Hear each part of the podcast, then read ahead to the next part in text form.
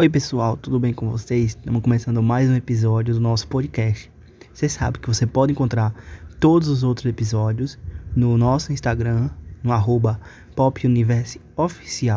ou também no nosso canal do YouTube, que é o Pop Universe Oficial. Você pode estar lá se inscrevendo no nosso canal, curtindo nossos vídeos e acompanhando toda semana o lançamento de novos episódios do nosso podcast semanal. E como você já deve ter lido, hoje a gente vai falar sobre as estreias do cinema. Mas antes, vamos conferir os aniversariantes da semana. Ó, vamos começar pela cantora Pitty, a Pitty que completou idade nova no dia 7 de outubro, na quarta-feira passada. Pitty que completou 43 anos, então parabéns a Pitty, né? E ontem, no dia 8 de outubro, né, quinta-feira, quem completou o ano foi o Bruno Mars. Bruno Mars completou 35 anos. Parabéns ao cantor Bruno Mars também.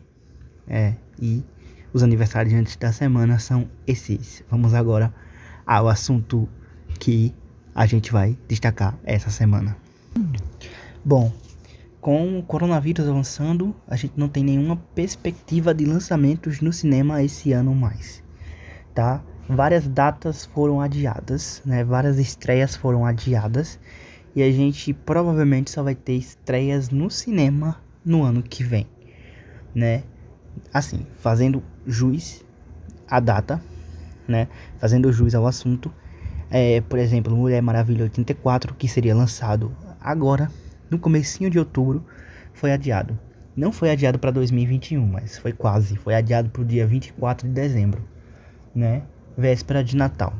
24 de dezembro de 2020, né? Desse ano mas eu acredito que não vai ser lançado, né? Daqui para dezembro a gente não vai ter estreia, então as estreias mesmo só vão acontecer em 2021. Porque tá muito difícil controlar a Covid e a indústria do cinema vem fazendo pesquisas constantemente para saber qual a porcentagem de pessoas que pretendem retornar ao cinema assim que eles abrirem. Tá? A maioria respondeu que só volta ao cinema quando tiver uma vacina ou quando a doença estiver exterminada. Sendo assim, elas as distribuidoras e as exibidoras elas não vão estrear filmes que são grandes sucessos, grandes blockbusters no cinema nesse momento, porque simplesmente se lançarem não vai ter a bilheteria, o filme não vai ser pago, digamos assim. E aí a gente fica numa sinuca de bico, né? Digamos assim. Portanto, eu acredito que as grandes estreias mesmo, blockbusters mesmo, na verdade, qualquer estreia, acredito que qualquer estreia que vá ser lançada no cinema, só tenhamos grandes estreias somente a partir de 2021 mesmo. Né? É uma pena, porque tínhamos ótimos filmes sendo lançados em 2020. O Lugar Silencioso Parte 2, Viúva Negra, Os Eternos da Marvel também, tínhamos Os Novos Mutantes. Dizem que não é bom, mas tem muita gente aí que tá com expectativa alta para esse filme. Tínhamos filmes assim, que prometiam bastante, né? E outros filmes que iam ser lançados no cinema e foram lançados diretamente em streaming, para aluguel, compra ou até mesmo em serviços de streaming, né? Filmes como A Caçada, que era um filme promissor para ser lançado no cinema, era um ótimo filme, mas foi lançado diretamente em streaming. Trolls 2 ia fazer sucesso com a criançada, enfim.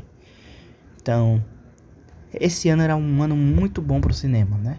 As expectativas em torno da bilheteria estavam muito altas, em torno da crítica também estava muito alta.